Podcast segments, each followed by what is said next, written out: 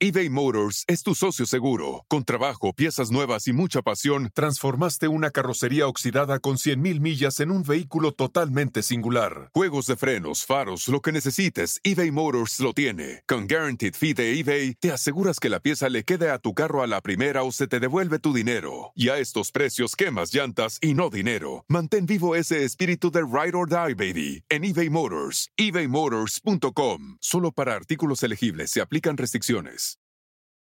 Con Verizon, mantenerte conectado con tus seres queridos es más fácil de lo que crees. Obtén llamadas a Latinoamérica por nuestra cuenta con Globo Choice por tres años con una línea nueva en ciertos planes al Nemery. Después, solo 10 dólares al mes. Elige entre 17 países de Latinoamérica como la República Dominicana, Colombia y Cuba. Visita tu tienda Verizon hoy. Escoge uno de 17 países de Latinoamérica y agrega el plan Globo Choice elegido en un plazo de 30 días tras la activación. El crédito de 10 dólares al mes se aplica por 36 meses. Se aplica en términos adicionales. Se incluye hasta 5 horas al mes al país elegido. Se aplican cargos por exceso de uso.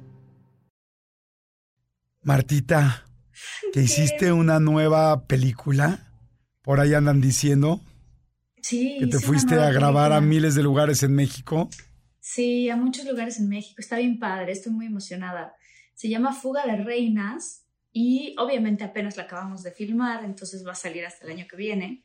Pero sí estuve en muchos lugares diferentes de México. O sea, filmamos en la Ciudad de México, en el Ajusco, en Pachuca, en Mérida, en Valladolid, en Cancún, en unos cenotes. O sea, es una historia bien padre de cuatro mujeres que son mejores amigas que deciden hacer un viaje por carretera, que siempre habían planeado desde que tenían 20 años y que ahora ya pasó la vida, los hijos y todo. Y dicen, no, ya lo tenemos que hacer. Y un poco como del estilo de, de la película de ¿Qué pasó ayer? Ajá. Todo lo que ellas creen que va a salir bien y maravilloso, todo le sale mal. Está muy divertida. es comedia así, tal cual. Esta vez yo la escribí y es una comedia que ahora sí me fui directo, pues al género que a mí me gusta, que es como hilarante, muy cómico, muy tal. Estoy súper emocionada, Jordi. Va a estar bien. ¡Ay, qué bien padre! divertida. Sí, sí, súper, súper padre. Me da gusto que estés contenta, que estés feliz y que estés tranquila porque estamos a punto de empezar uno de los episodios que sé que más te ponen tensa. Sí, un paranormal. Un paranormal más, un paranormal más. Así es que, ¿estás lista para que empecemos? Súper lista porque esto me emociona mucho. ¿Lista, lista? Ok. Bueno, pues prepárense todos porque arrancamos. Arrancamos.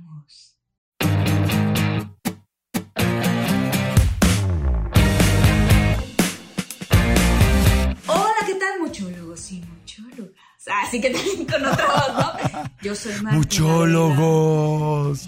Yo soy Jordi Rosado.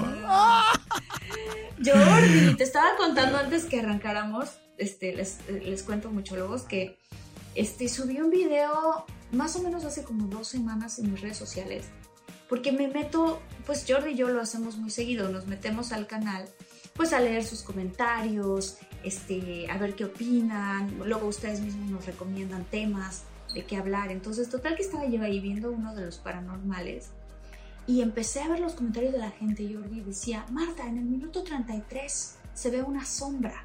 Y yo, ¿qué? Pero varios, varios, varios.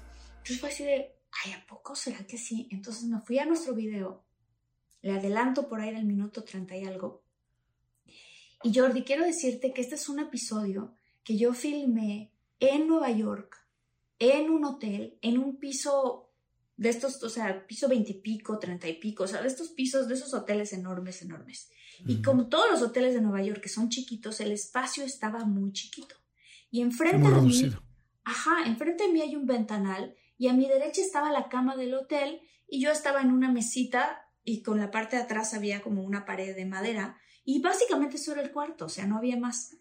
Pues se ve claramente en el video justo cuando tú y yo estamos hablando de la gente que invoca, incluso tú dices en el video, sí, ¿no? Luego hay gente que invoca y que salen sombras.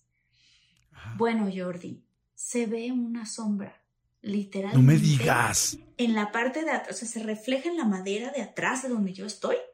Una Ajá. sombra, tal cual, una sombra. Pero lo más impresionante para mí es que para que hubiera una sombra, significa que tendría que haber alguien Una enfrente de mí, parado, Claro. y Ajá. enfrente de mí solo estaba el ventanal del piso treinta y pico de este edificio donde yo me quedé. O sea, me, me dio tanto miedo y lo publiqué en las redes sociales porque dije, no puede ser, o sea, ¿qué es esto? ¿Lo logran ver? Entonces se lo recomiendo mucho que, que vayan a ver a ese episodio. No sé si Armando puedes poner tu link de ese paranormal. Ah, estaría buenísimo ponerlo aquí. Oye, ¿tú no sentiste ese día algo extraño? ¿No sentiste algo diferente o alguna energía?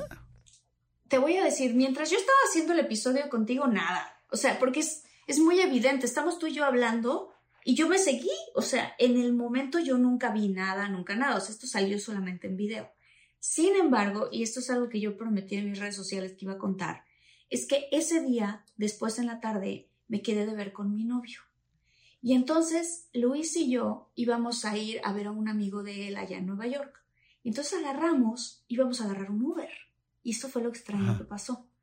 Se estaciona el Uber enfrente de nosotros y ya nos íbamos a subir. Y le digo yo, a, Luis, Luis, no nos podemos subir en ese Uber. Y me dice, ¿por qué? Digo, porque vienen dos personas al frente, en el Uber. O sea, es muy raro, ¿no? Que haya dos personas. Claro, ¿cómo por qué? Ajá. Y entonces Luis me, se me quedó viendo con cara de, ¿qué? ¿De qué hablas? Y como ya el Uber, o sea, y aparte Nueva York es una ciudad muy rápida, como que Luis me dijo, no, ¿de qué hablas? Súbete, súbete, súbete, ¿no?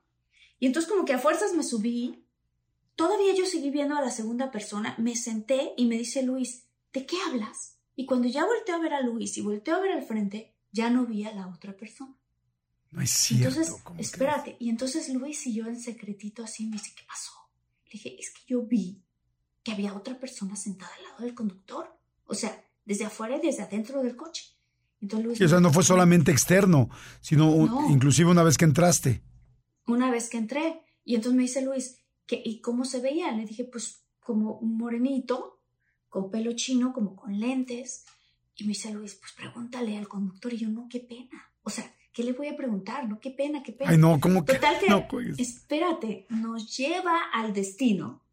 Y antes de bajarme, le digo al señor, oiga, señor, una pregunta. Me dice, sí, usted, a usted se le murió algún amigo hace poco. Y me dice, ¿cómo sabes? Cuando alguien te dice cómo sabes, pues ya la respuesta es sí, ¿no?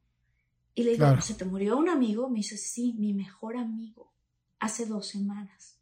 Y entonces yo, así de, y, y era morenito así como usted, pero con lentes. Y me dijo, sí, ¿cómo sabes? Y le digo, es que, si quiere usted que sepa, que luego a mí me pasan cosas y antes de subirme al coche, yo vi a su amigo sentado al lado de usted. No es cierto. yo le siento la ¡Ah! Ve. Sí, no yo también. Sí, y entonces le digo, le digo, pues quiero que sepa que usted no está manejando solo. Se le ponen los ojos así llorosos y me dijo, muchísimas gracias por haberme dicho, muchísimas gracias. Entonces ya me bajé y Luis en shock. Luis así de, ¡Ah! ¿en verdad viste un fantasma? Y yo así de, pues, o sea, más que un fantasma, ¿de cómo tengo la piel? dije, más que un fantasma, le digo, pues sí es un fantasma al final de cuentas, ¿no? Le digo, pero fue, o sea, es un ser querido de él que se le murió su mejor amigo y entonces lo está acompañando. ¿Sabes qué fuerte? Porque yo he escuchado, bueno, primero evidentemente me queda claro que tú tienes esa sensibilidad. A mí nunca me ha pasado, porque yo, como ya lo he platicado, creo que por por ser tan miedoso de chico, creo que cerré esa opción, porque en mi familia, pues ya lo sabes que sí hay gente que es como muy sensible, entonces yo, yo soy cero sensible, entonces posiblemente la cerré, o quizá ya nací defectuoso, no lo sé, o sea, defectuoso para mi familia que sí lo es, pero este, yo he escuchado de varias veces, yo creo que toda la gente que está escuchando, muchólogos y muchólogas, de personas que llegas a una casa de alguien que acaba de morir y alguno que no conocía a la persona vio a una persona caminando, tal, y y el señor que estaba ahí, no, pues no había ningún señor, y cuando lo describes coincide con exactamente cómo era la persona que falleció. Entonces, eso me queda claro que se puede. Lo que a mí me sorprendió ahorita es que yo siempre me lo imaginé como en lugares, en casas, como en un campo energético muy específico pero que tú lo veas, hayas visto en el coche, me hace sentido de que está acompañando a la persona, sí. A ver, la gente que está viendo en YouTube, ojalá que pueda ver la, el brazo de Marta, porque sí se ve inmediatamente como... Sí se pone la piel chinita.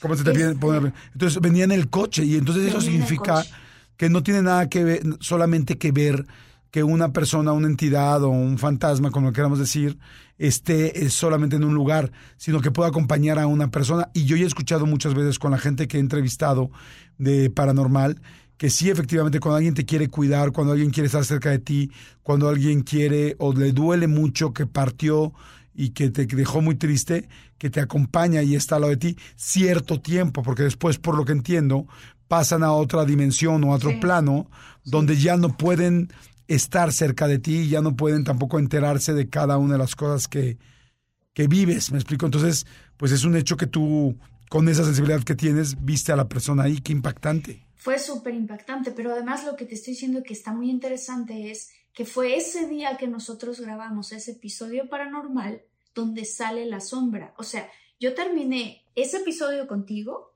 y bajé al lobby donde me quedé de ver con Luis, donde de ahí nos subimos al Uber. Entonces en mi cabeza pensé, bueno, pues a lo mejor, no sé, como esto le pasaba a mi abuelita, ¿no? Que ella era como un portal, de cierta manera, dije, pues a lo mejor esa, esa alma de ese señor vino, o a lo mejor esa es la sombra que vi, o a lo mejor yo ese día estaba muy abierta y pasó la sombra en el hotel este de Nueva York, y aparte me tocó ver al, pues ahora sí que al fantasma del, del señor que iba manejando el Uber. Qué fuerte, caray. Qué fuerte. Oh, es que está muy cañón, sobre todo tú que ya eres tan sensible.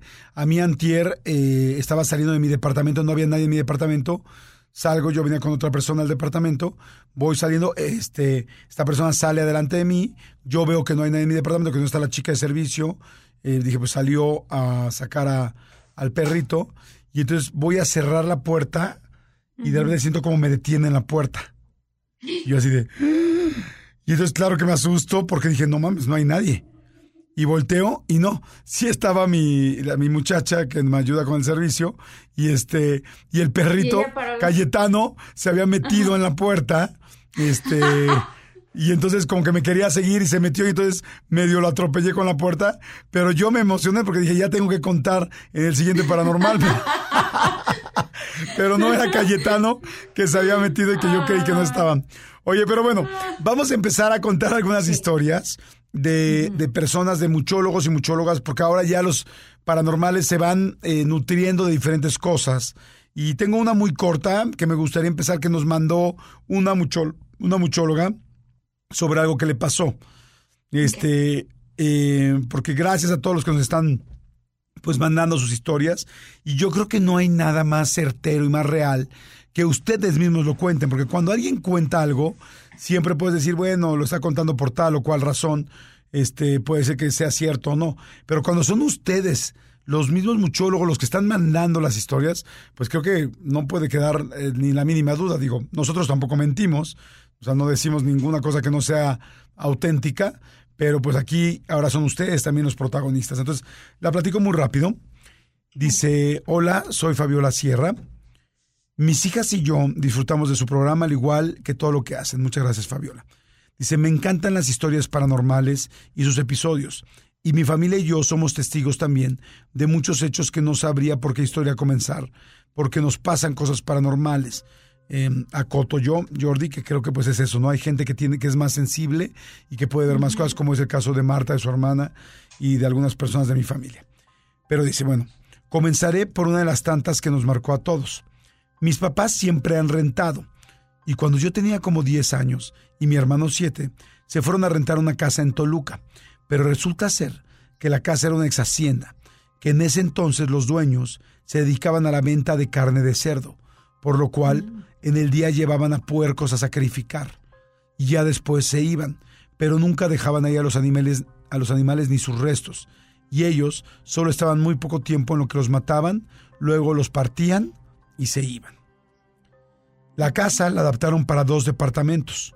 Uno lo rentaron unos tíos y el otro mis papás.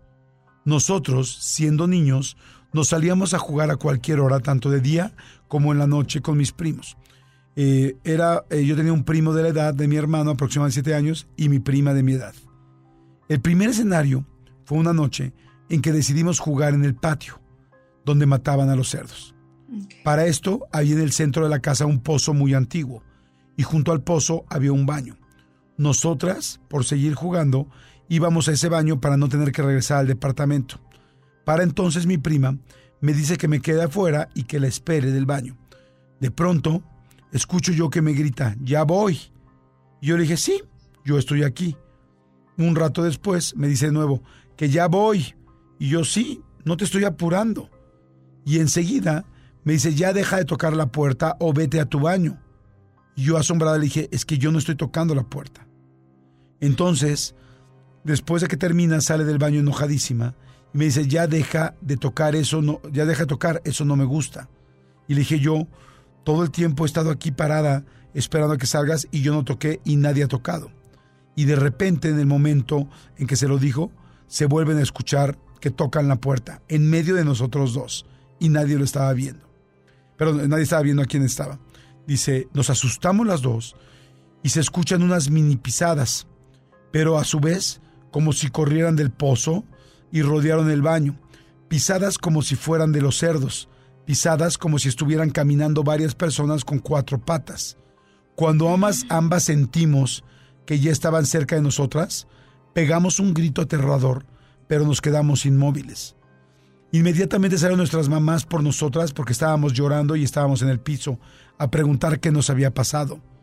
Les costamos y no nos creyeron. Dijeron que estábamos alucinando. Pero en realidad jamás olvidamos eso y lloramos y solamente de comentarlo y de platicarlo nos vuelve a poner muy nerviosas porque ese día enfrente de nosotros sentimos las patas de todos los que estaban caminando alrededor de nosotros y como alguien, imaginamos una persona, tocaba la puerta del baño para llamarnos la atención. Ay, qué miedo. Es, híjoles, a mí, ¿sabes qué? Que a mí la energía, la energía, ¿tú alguna vez has visto, digo, es muy fuerte lo que voy a decir, digo, pero es algo que todos conocemos, o sea, que sabemos que sucede. ¿Tú has visto cómo matan a un cerdo? No. Es algo muy fuerte. Eh, yo nunca he ido a un rastro, pero sí recuerdo que alguna vez, este, una chica que trabajaba en nuestra casa, muy linda, trabajaba mucho tiempo, nos invitó a su pueblito, a su casa, porque la familia nos quería ofrecer para Navidad un, un cerdo. Y, y, nos pareció algo, pues, muy agradable, muy lindo de ella, una atención, y nos pareció, pues, que era como una tradición, pues, normal de su pueblo. Fuimos y fue horrendo. O sea, la neta es que no lo quiero ni contar, porque pues para la gente que es protectora de animales y para todo, no quiero contarles algo que los va a hacer sentir muy, muy incómodos. Pero yo sí te puedo decir que yo fui con mi primo, con Alex, con Alex y, y, nosotros tuvimos, cuando empezamos a oír los gritos del pobre animal, lo que le estaban haciendo para poder entregárnoslos, pues ya fallecido y, y, con todo esto, nosotros nos tuvimos que ir a meter al coche, cerrar la puerta, subir el estéreo, subir el volumen del estéreo, porque no soportábamos cómo sonaba y cómo lloraba este animal.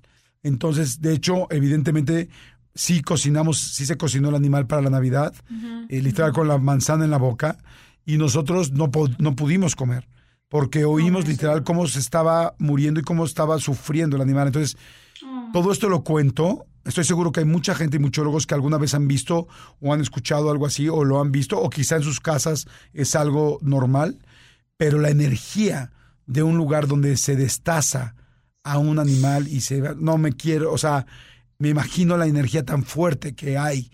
Entonces entiendo muy bien esa historia, ¿no? ¿Tú crees que esa era la energía que ellas escucharon? O sea, las patitas, como si fueran los fantasmas de los, de los cerdos. Sí, yo creo que definitivamente sí. Y aquí me hace pensar si entonces los animales también pasan a otro plano y también pueden hacerte sentir su energía. ¿No? Como, no sé si viste la película de Tim Burton de Winnie, que es fantástica. Sí, buenísima. Que se trata de un perro que fallece y, que, y que el personaje principal lo hace revivir. Pero hay muchas cosas muy creepy. Bueno, Tim Burton es creepy pero hay cosas fuertes en ese en esa película que, que inclusive es una película de animación en blanco y negro que yo les sugeriría que la vean porque hay cosas que dices, ay güey, esto no es para niños, esto hay una carga muy fuerte. Pero bueno, en fin. Ay, esta que voy a contar yo, Jordi, también está también está súper fuerte. Esta historia es de Ana Oliveri.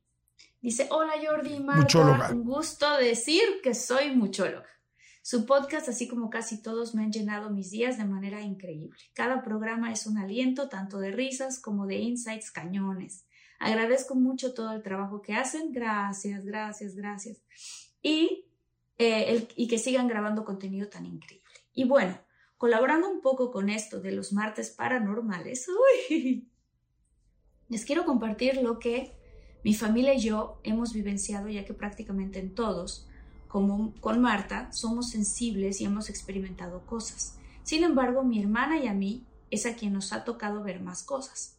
Como antecedente, mi hermana de en medio siempre ha visto cosas desde pequeña, pero nunca le creyeron hasta ahora ya de grande, que de una forma u otra todos terminamos estudiando Reiki. Y aquí vimos que en efecto ella era muy sensible. Yo en lo personal siento pero intento no ver porque me da mucho miedo. En fin, esta historia, uy, es que yo ya la leí un poquito en anticipación, yo está muy fuerte. Esta historia es de las que más me ha helado los huesos. Esto se remonta a cuando mi hijo y yo vivíamos solos en una casa que me heredó mi papá allá por Ecatepec, en una colonia llamada Polígonos 3, a una cuadra de lo que hoy es el circuito bicentenario, que es una carretera y a unos dos kilómetros de un panteón muy grande. Como antecedente, cuando recién me mudé, tuvieron que hacer una limpia energética, ya que había mucha densidad. Mi maestro de Reiki lo descubrió y lo describió como chapopote pegado en las paredes. Mi papá vivió bajo una depresión hasta que falleció, y pues prácticamente eso es lo que se había anclado, y supuestamente había quedado bien la casa. Sin embargo, ya viviendo ahí, se llegaban a ver sombras, y me prendían aparatos, como por ejemplo la licuadora a las 3 de la mañana. O los típicos, escucha esto, o los típicos juguetes de su hijo, estos juguetes que a fuerzas debes de prender para que suenen, sonaban en la noche. No le daba importancia yo, la verdad, y solo pedía a nuestros maestros de luz que nos protegieran. Hasta que un día, mi niño tenía en ese entonces casi tres años. Estaba con él en casa él viendo la tele en la sala y yo en la cocina, donde yo lo podía ver perfectamente. En un momento se acerca con cara de molestia, agarrándose el estómago y me dice, Mamá, me duele la panza. A lo que le respondo, ¿Ah, sí? ¿Y por qué será? Y con carita triste me contesta, es que me mordió la niña. En ese momento, ah, sentí el famoso escalofrío en la espalda, pero aún así le pregunté, ¿cuál niña? A lo que se da la vuelta y con su dedito señala una de las esquinas de la casa e indica, la que está ahí, mami. Ah, moría de miedo. Y como les comento, a mí no me gusta ver, por lo que de alguna manera he cerrado estabilidad. Por lo que intentando mantener la calma, solo me acerqué a él y le dije, ah, ¿hay una niña? Me dice, sí, mami, y me mordió. Lo único que pude pensar en ese momento fue en llamar a mi hermana, la que sí puede ver. Por lo que le dije, ok, vamos a hablarle a tu tía para que ella nos ayude, ¿va? Le marco a mi hermana por videollamada. Ella contesta y no sé qué cara tenía porque al verme me dice, ¿qué pasó, Nanis? A mí me dicen Nanis. A lo que le respondo, es que tu sobrino dice que una niña lo mordió ahorita.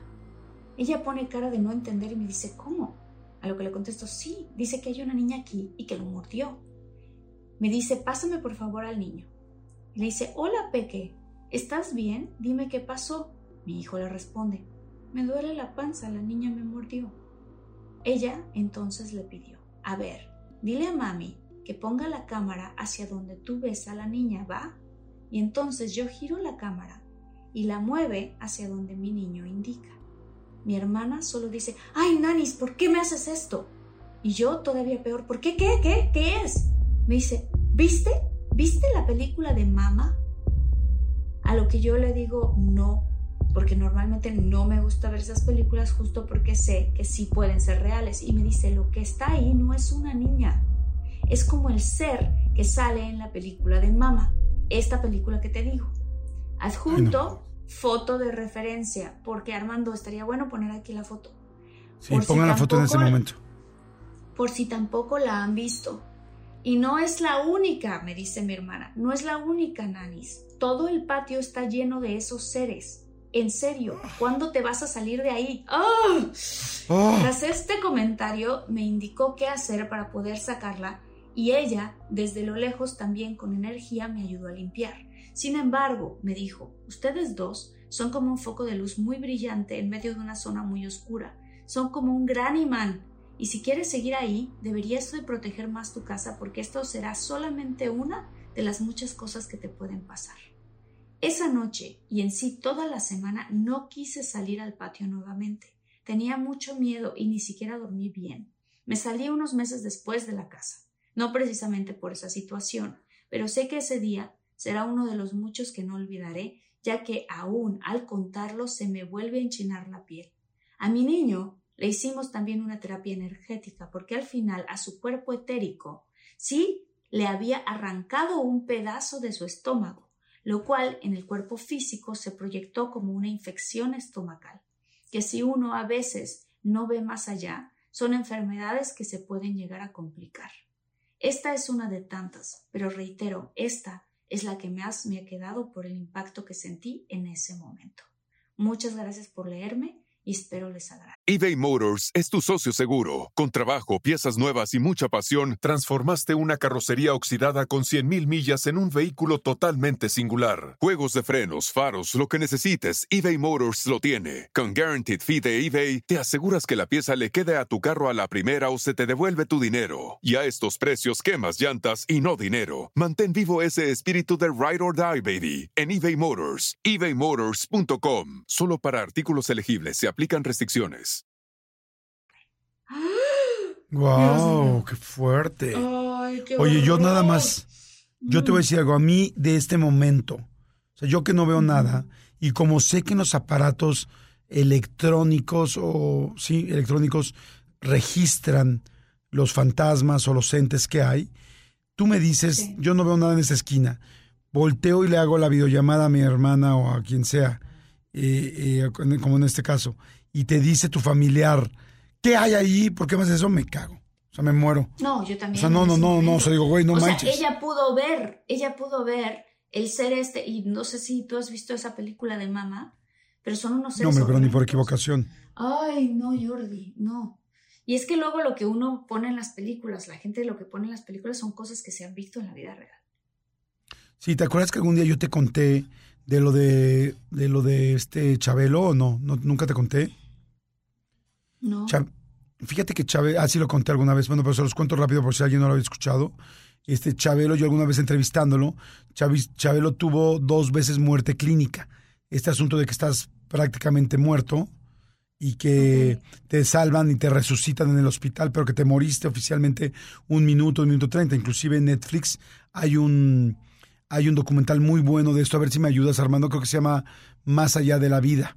Está muy bueno y, y- y hacen un reportaje de gente que ha tenido muerte clínica y que ha visto del otro lado. Se los mega recomiendo. Wow. Además está súper Wow. bien documentado y súper científico, o sea, basado en hechos científicos. Está súper serio, está muy bueno la- el, el documental. Ahorita les digo bien cómo se llama. El asunto es que eh, eso fue lo que le pasó a Chabelo. Y él me platicó que como dos veces había estado a punto, bueno, más bien había estado muerto y a punto de pasar al otro lado, que cuando salió la película de El Aro, él no podía ver los pósters, ni podía ver los espectaculares, ni nada que tuviera que ver, porque exactamente el aro que aparece en la portada de esta, bueno, en, en los pósters de esta película, es exactamente como él veía cuando había muerto. Entonces, eh, decía, no lo podía ver, o sea, y digo, ya que eso te lo diga Chabelo, digo, no era, o sea, era evidentemente un superadulto cuando lo entrevisté, ¿no? Claro. Entonces, este, que él te diga una cosa así, es que verdaderamente, dice, no lo podía ver, o sea, literal me daba un rechazo inmediato porque era lo que sentía cuando me morí, cuando, me, cuando fallecí. Entonces, está muy fuerte porque sí creo que las películas de terror, especialmente las de Hollywood, tienen tanto investigación atrás que no Sí, es que muchísimo. tengan tanta imaginación, sino es que tienen mucho de realidad de las cosas que pasan. La de Poltergeist, por ejemplo, en español se llama Juegos Diabólicos, pues habla Sí. de muchísimas cosas que realmente pasan, cómo se, cómo se comunican las personas que ya fallecieron vía las ondas de la televisión, Sí. este, o sea, vía la base electromagnética que necesita un ente que ya no tiene cuerpo, pero que se puede, que se puede comunicar. El, documental se llama Sobreviviendo a la muerte. Está en Netflix, se los súper recomiendo. No es de miedo, es de investigación, pero al mismo mm, tiempo pues, sí te da miedo porque dices, pues esto existe. O sea, no, no, solo existe, sino está clarísimo, ¿no? Pero bueno, en fin. Oye, pues bueno, a ver, tengo aquí una historia también de otro muchólogo que nos mandó. Él se llama David Ricardo. Muchas gracias a todos los muchólogos que mandaron. Dice, mi nombre es David y es un gusto para mí poder contarles mi historia. Amo su programa y espero puedan leerla. En mi familia, a excepción de mi padre, todos somos muy sensibles o propensos a percibir cosas paranormales. Pero lo que les voy a contar y por lo que decidí enviar mi historia es porque no lo viví solo yo, sino mi madre, mi padre, mi hermano y yo. Mi tía materna trabaja cuidando ancianos. Uno de ellos fue el más querido por ella este, y falleció en 2012. Era un anciano judío de 98 años. Mi tía heredó muchas cosas materiales de él después de cuidarlo por muchos años. Al no tener casa propia, nos envió una caja con cosas que ocupan mucho espacio, mi tía. Entre tantas cosas iba un conejo, que tiene una cuerda. Hasta el día de hoy, por más que se tire manualmente de esa cuerda, el conejo no canta ni gira, está descompuesto. Pero bueno, con esto fue como comenzó todo. Eh, tiré manualmente de esa cuerda y el conejo no canta ni gira como él se había dicho. Siempre que pasaba algo extraño en la casa, las puertas se cerraban o se abrían solas. Al principio creíamos que era el aire, pero nos dimos cuenta después que no, que se cerraban o abrían por momentos muy extraños y con movimientos muy distintos a lo que el aire podría hacer.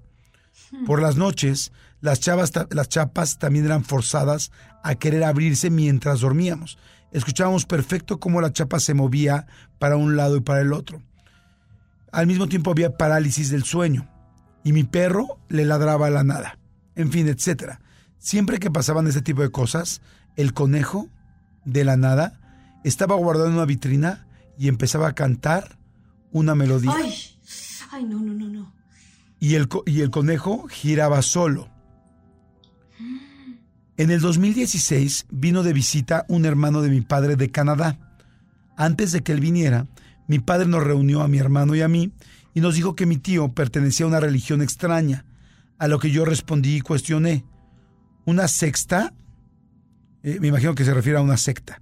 Dice una secta y dice, mi padre no respondió, sí, solo sean sensatos y no hablen de cosas que sepan que estén fuera de lugar. Ok. Eh, mis tíos vinieron junto a sus hijos por primera vez al país. La pasamos muy bien los tres primeros días y dos noches. Visitamos muchos lugares y comimos mucho.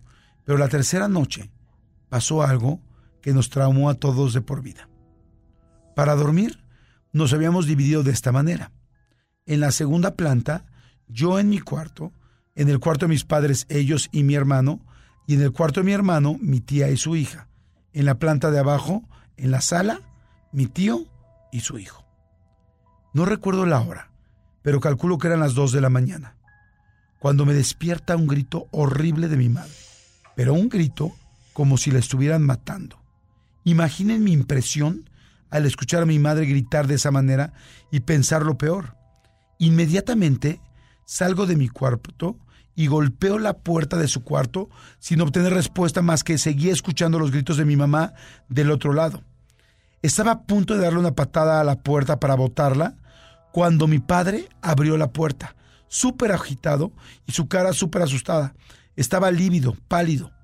Se agarraba el pecho como si sintiera que se le salía el corazón. Le pregunté qué había pasado, qué eran todos esos gritos. Y mi padre me respondió, tranquilo, todo está bien. Tu madre tuvo una pesadilla, ya vete a dormir. Desde mi perspectiva, fue a ver a mi hermano en la cama como si nada hubiera pasado. Y él estaba durmiendo, súper tranquilo. Y mi mamá estaba sentada en la cama con los ojos llorosos y tocándose el cuello.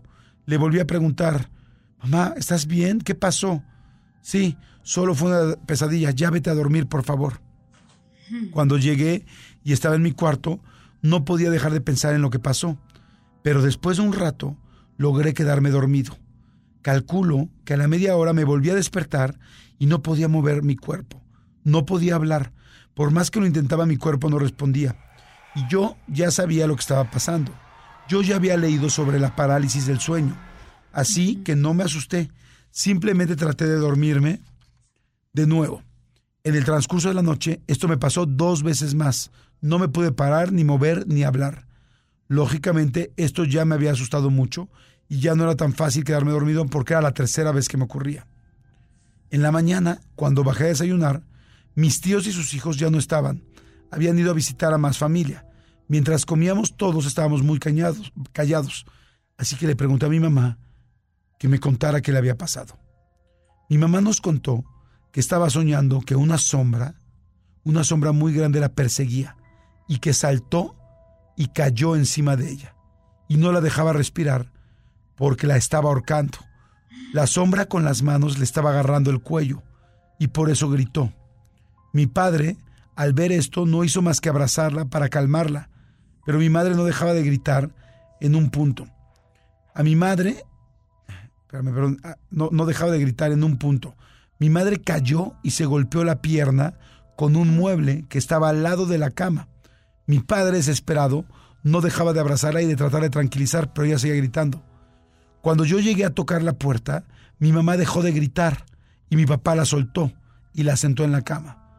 Lo más horrible fue ver que mi mamá tenía moretones en el cuello, exactamente como si la hubieran ahorcado. No eran moretones en forma de círculo, sino moretones alargados, como si estuvieran una mano sosteniéndola de los dos lados, apretándole el cuello. Por lo tanto, nos dimos cuenta que no fue solo un sueño.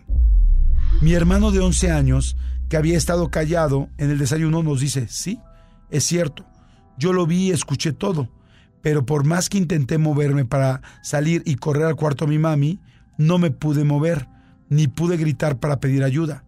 Ahí entendí que tanto a mi hermano como a mí algo nos detuvo para poder actuar. Desde que la puerta se echó llave, para que yo no pudiera entrar porque nadie la cerró, hasta que mi hermano no pudiera, no pudiera reaccionar para pedir ayuda. Y algo que no mencioné es que mientras todo esto pasaba, el conejo estaba cantando y girando. ¡Qué miedo, no! ¡Qué miedo! No, no, no, no, no. Y mis tíos y mis primos, de alguna manera, tampoco escucharon absolutamente nada y estaban muy cerca. Después que mis tíos se regresaron a Canadá, me ganó la curiosidad y abrí el conejo para revisar el mecanismo. Y no encontré nada raro, solamente un broche, un broche extraño que no tenía nada que ver ahí adentro. Y al buscarlo en internet me di cuenta que tiene que ver con la masonería.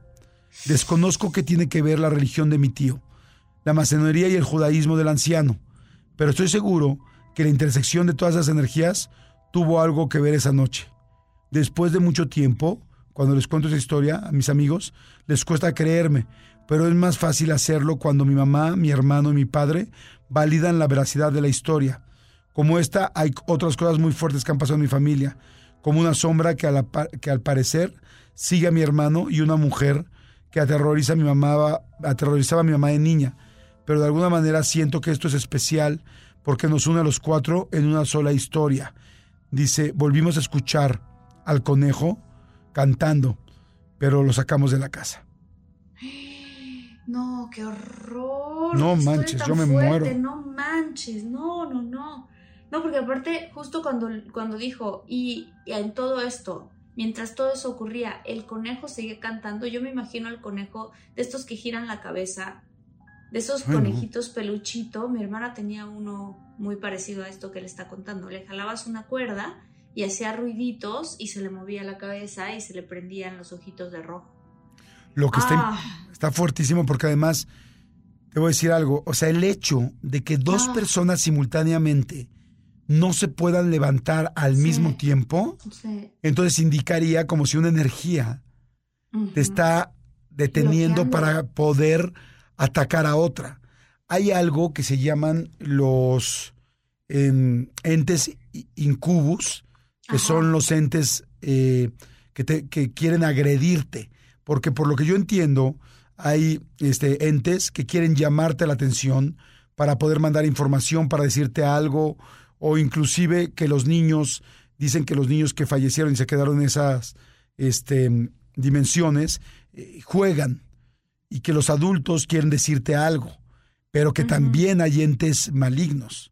Y que hay, bueno, hace poco te acuerdas que hicimos un episodio de los demonios y, de lo que una fuerza negativa te quiere hacer, a tal grado que por eso existen los estigmas, que son gente que se despierta golpeada y lastimada de un mismo lugar siempre, donde dicen es un incubus que le está lastimando, pero que no tiene quizá todavía la, energía completa para poder matar a una persona si es lo que quiere hacer.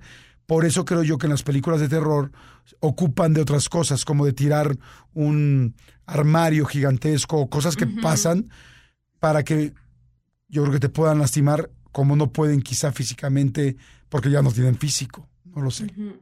Sí, pero esto suena que de verdad estaba arcándola a la señora. O sea, el hecho de que tuviera las, las, este, las cicatrices, bueno, los moretones que diga, no, o sea, qué, qué aterrador.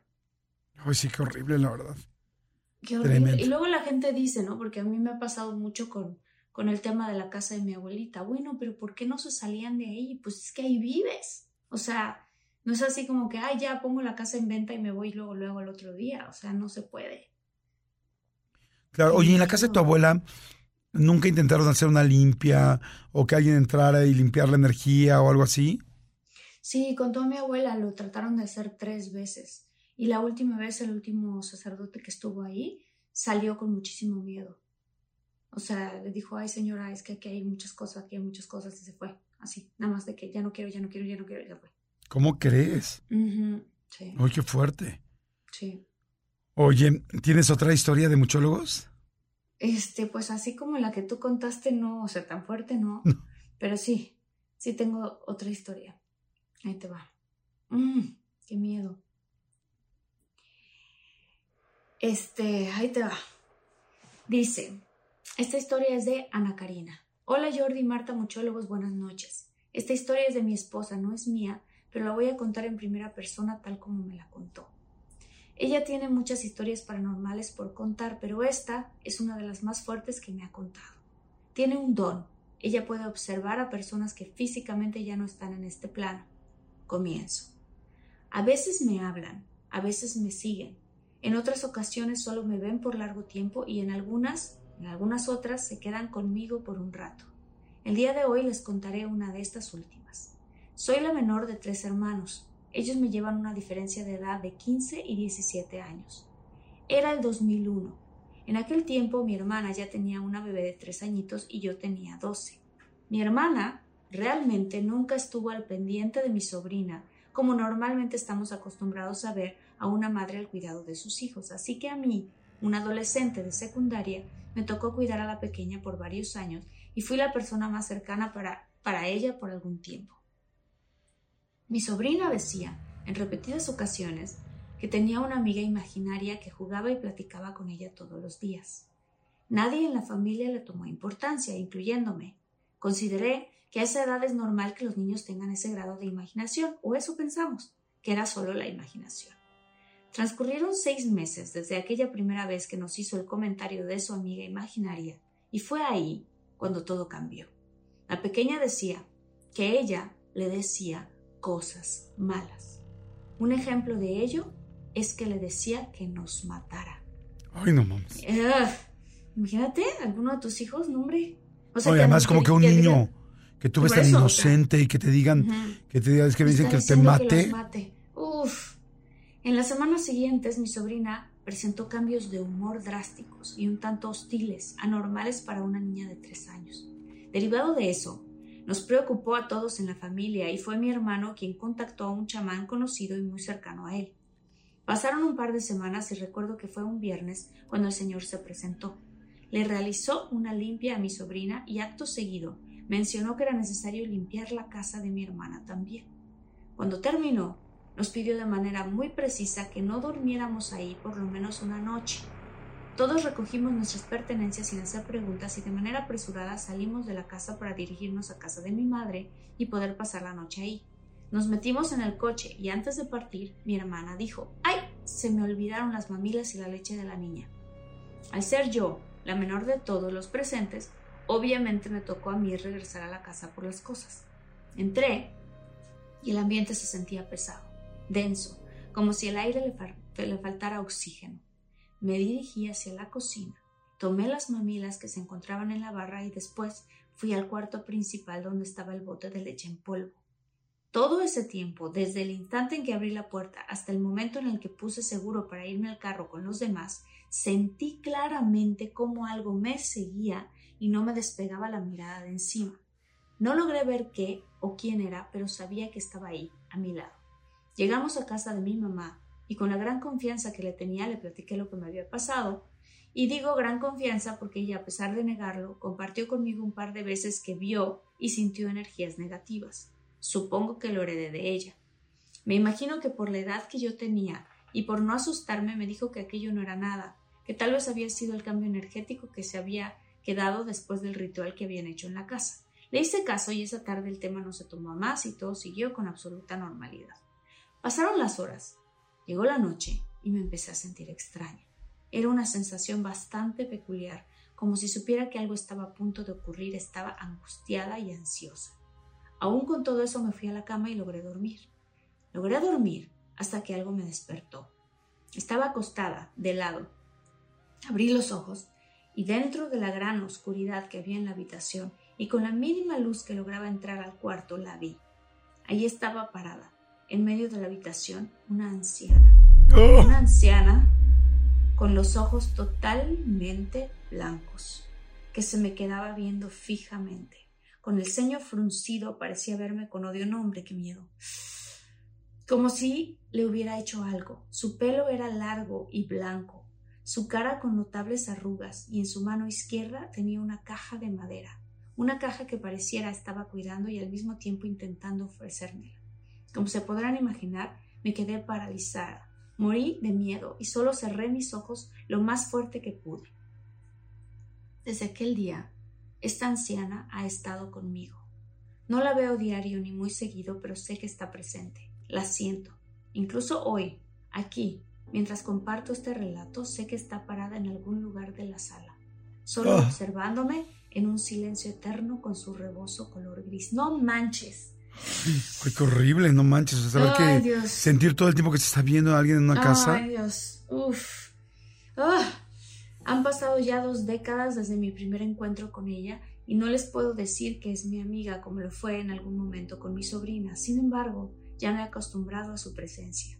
Eventualmente fui con brujos, mediums, chamanes, incluso con el conocido de mi hermano y todos, absolutamente todos, han coincidido en lo mismo.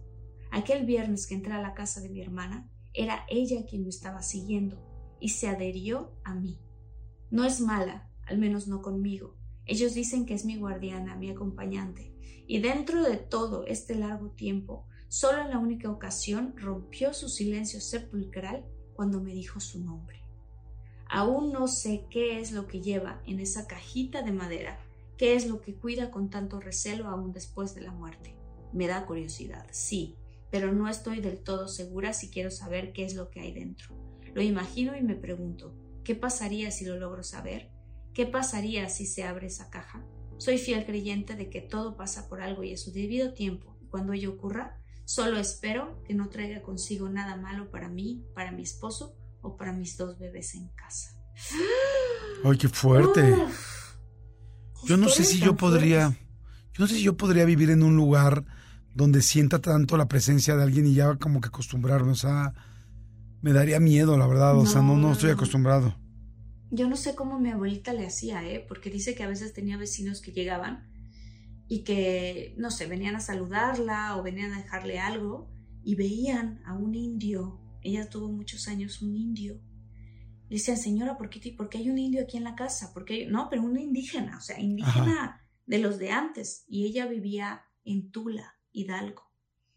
Y ves que allá están los toltecas y todo este este tema, ¿no? Entonces, este, dice, ella lo tuvo muchos años. El indio que la cuidaba.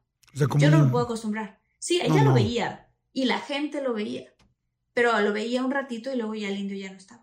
eBay Motors es tu socio seguro. Con trabajo, piezas nuevas y mucha pasión, transformaste una carrocería oxidada con 100.000 millas en un vehículo totalmente singular. Juegos de frenos, faros, lo que necesites, eBay Motors lo tiene. Con Guaranteed Fee de eBay, te aseguras que la pieza le quede a tu carro a la primera o se te devuelve tu dinero. Y a estos precios, quemas llantas y no dinero. Mantén vivo ese espíritu de Ride or Die, baby, en eBay Motors. ebaymotors.com. Solo para artículos elegibles se aplican restricciones.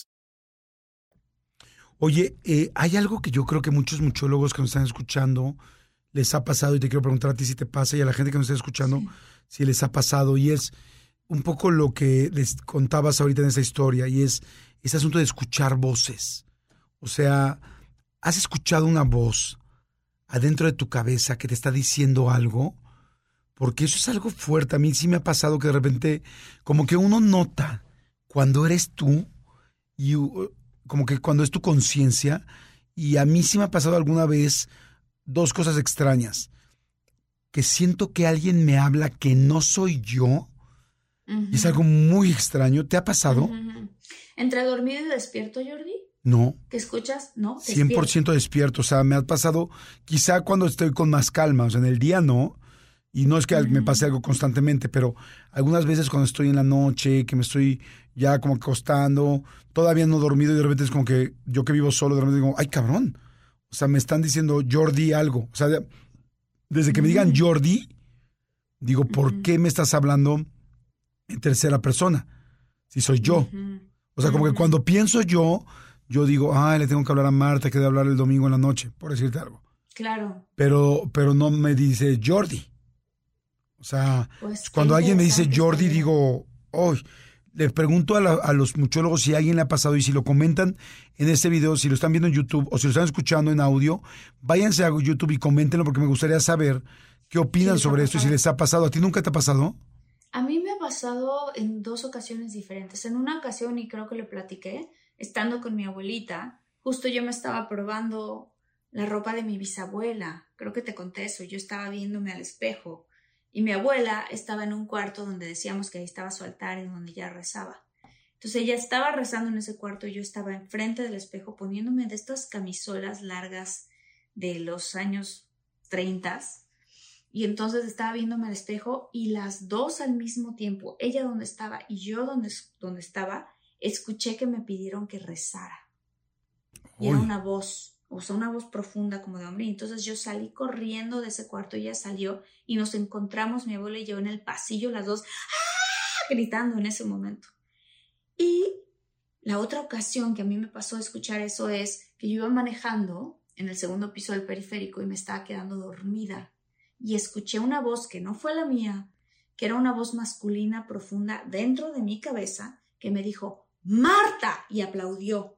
Y en ese momento me desperté y yo me estaba dirigiendo hacia la bardita de contención. O sea, me iba a chocar ahí en el segundo piso. Wow.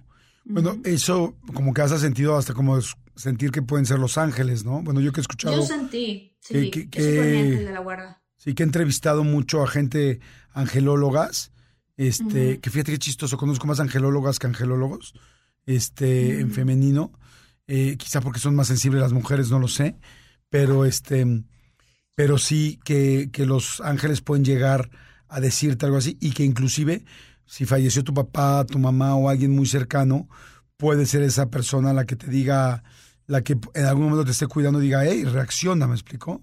Sí, sí, totalmente. Ay, qué episodio tan fuerte, Jordi. Sí, qué cosa tan fuerte. Te digo, lo de oír voces y todas estas cosas, no, no, no es algo no es algo padre. Hay mucha gente que siente que lo tocan, hay gente que siente una presencia atrás de, de, o, o, que estás en la cama, ¿no? Te, puedo asegurar que hay mucha gente que está dormida sola, porque hay mucha gente que escucha estos episodios en la noche y que de repente sientes a alguien al lado.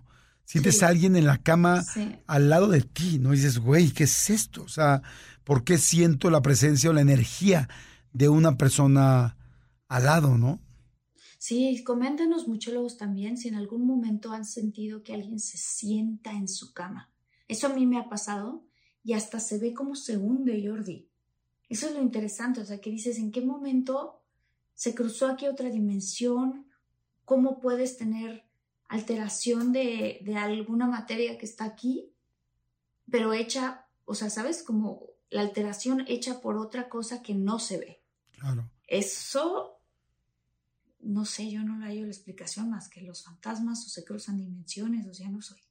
¿Y Pero qué? coméntenos, si a ustedes les ha pasado, Sí. cuéntenos, cuéntenos en los Y comentarios. cuéntenos ahí. Fíjate que yo también no puedo entender por qué hay tanta gente que, que vive en un lugar donde hay mucha energía negativa y, y no intenta en algún momento salirse del lugar, como dices tú, o sea, en tu casa, en tu caso y en la casa de tu abuela, pues era como, no era tan fácil cambiarse, e irse y además a tu abuela no Sí. le daba miedo.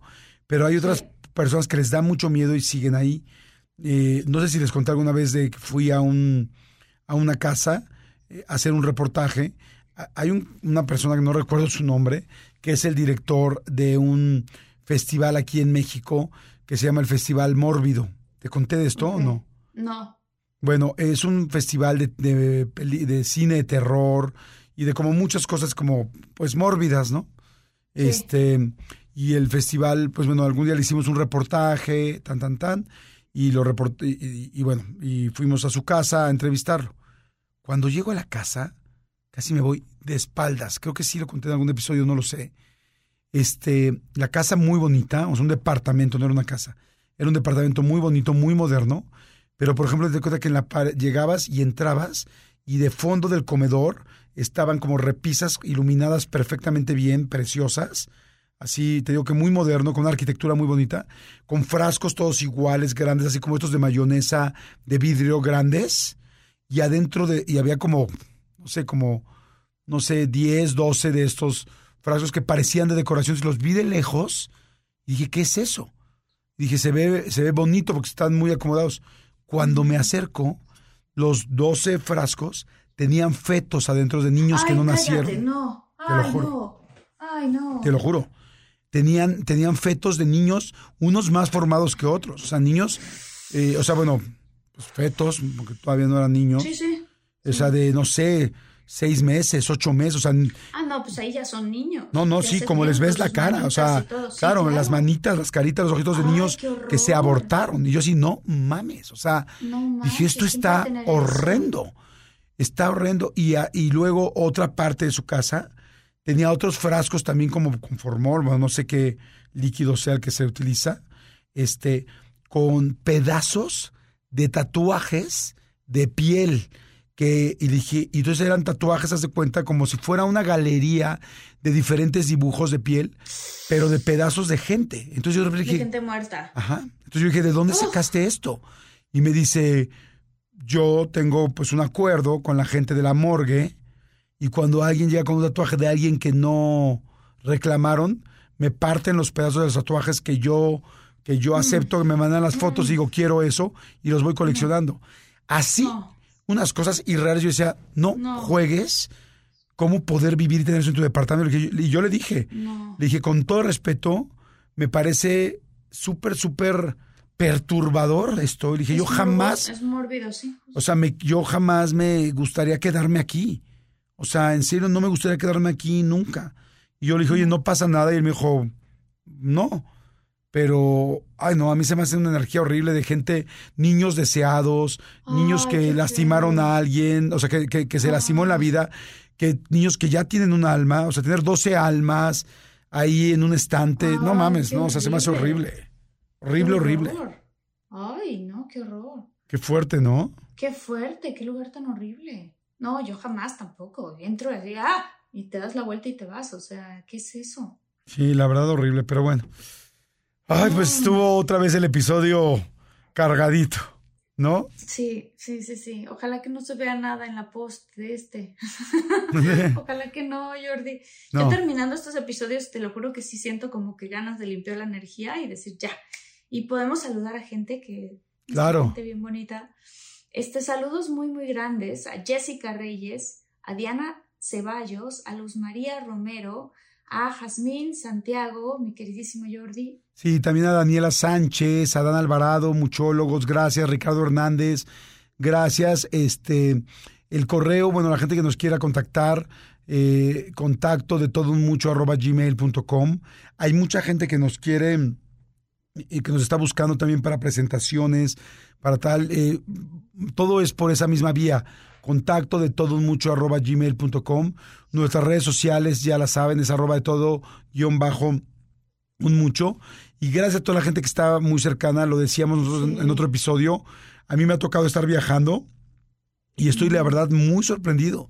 O sea, en Estados Unidos, en Canadá, acabo de ir a Canadá, hay muchísima gente en Canadá, me dijo que era muchólogo, acabo de ir a Centroamérica, este, fui a, a Honduras, fui a Guatemala, fui a, eh, a um, Colombia, a Medellín, y, y lo que más me decían, más que muchísimas cosas de trabajo que hago, lo que más me decían era, soy muchólogo, escucho el podcast, digo, wow, o sea, Ay, en serio bonito. estoy muy impactado del, de- del internet de- y de los podcasts, de lo que están haciendo los podcasts, que Sí, tanta y tanta gente que están llegando a escuchar esto, ¿no, Martita? Ah, yo también. Y siempre les digo a la gente, y tú también se los dices, Jordi, si nos ven en la calle, en donde sea, díganos, soy muchólogo, les vamos a dar un abrazo, los vamos a apapachar, nos da muchísimo, muchísimo gusto. Y también, si quieren contarnos alguna historia paranormal que les haya ocurrido o alguna historia de ovnis también, porque ya nos empezaron a compartir historias de ese tipo de, de- de historias paranormales, que más bien son de ovnis este, nos pueden escribir a contacto de todo mucho arroba gmail.com porque estos episodios los hacemos todos en conjunto. Entonces, este, nos da mucha emoción no solamente saludarlos, sino también compartir sus historias. Oye, y este, y no dejen de ver y escuchar también el podcast de Infinitos, que es el podcast de Marta, que tiene mucho más contenido. Toda la gente que quiera más contenido, que quiera seguir escuchando a Marta, que siga escuchando de muchos temas extremadamente interesantes, vayan a ver a Marta en Infinitos en YouTube. Ahorita si están en YouTube, pues eh, pongan Infinitos, de una vez se suscriben. Como todos nuestros canales son completamente gratuitos y este, para que tengan más y más contenido, ¿no? Muchas gracias, Jordi. Y también las entrevistas de Jordi, que son espectaculares. A mí me encantan, Jordi, porque de cada una de las personas que tú entrevistas se aprende mucho. Experiencias de vida, cosas que les han pasado. O sea, eh, creo que hay una cosa que es, siento yo que es de las mejores, de las mejores maneras de aprender, y es a través de las experiencias de los demás. Porque así a uno no le duele, ¿no? Tanto, Claro. porque estás aprendiendo a los demás. Pero además cosas este, muy impresionantes. Entonces también visiten el canal de Jordi, este, Jordi Rosado, y ahí van a ver muchas entrevistas que están espectaculares. Fíjate que ahorita que dijiste esta frase, estoy completamente de acuerdo. Eh, leía yo una frase de alguien que decía que, que es imposible, que la vida es demasiado corta para aprender todas las cosas que te tiene que enseñar para poder hacer las cosas mejor. Entonces que lo que, que lo que puedes hacer es escuchar las historias de los demás para poder ir adelantando e ir aprendiendo más rápido, porque pues la vida no te va a alcanzar. Pero si, escucha, si escuchas las historias de, lo- de los demás, pues puedes ir adelantando muchas asignaturas, ¿no? Muchas materias en ciertas Exacto. cosas y, y errores. Pero bueno, gracias a todos, que estén muy bien. Gracias Martita, gracias, mi Gracias, querido Gaby. Armando por la producción del programa. Muchas gracias Gaby Nieves, muchas gracias a toda la gente que nos ayuda. Y este, y pues bueno, nos escuchamos en el siguiente episodio, que está a un clic de distancia. Y coméntenos mucho, por favor, que nos encanta leer sus comentarios. Denle like, compártanlo si les gustó, que eso nos ayuda a que crezca nuestra comunidad. Queremos ir por el millón. Exacto, ¿Verdad? exacto. Vamos por el millón en. YouTube y en bueno y en podcast y perdón en, en Spotify, en iTunes, y en Amazon Music, en Himalaya, entonces ya vamos mucho más arriba de los- del millón, así es que estamos muy felices. Gracias a todos y pues nos escuchamos en el siguiente. gracias. Bye. Chao.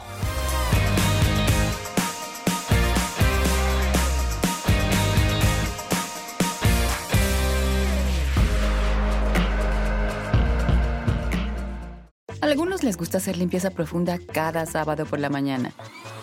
Yo prefiero hacer un poquito cada día y mantener las cosas frescas con Lysol. El limpiador desinfectante Brand New Day de Lysol limpia y elimina el 99.9% de virus y bacterias. Y puedes usarlo en superficies duras y no porosas de tu hogar con una fragancia que lleva a tus sentidos a un paraíso tropical. No solo limpies, limpia con Lysol.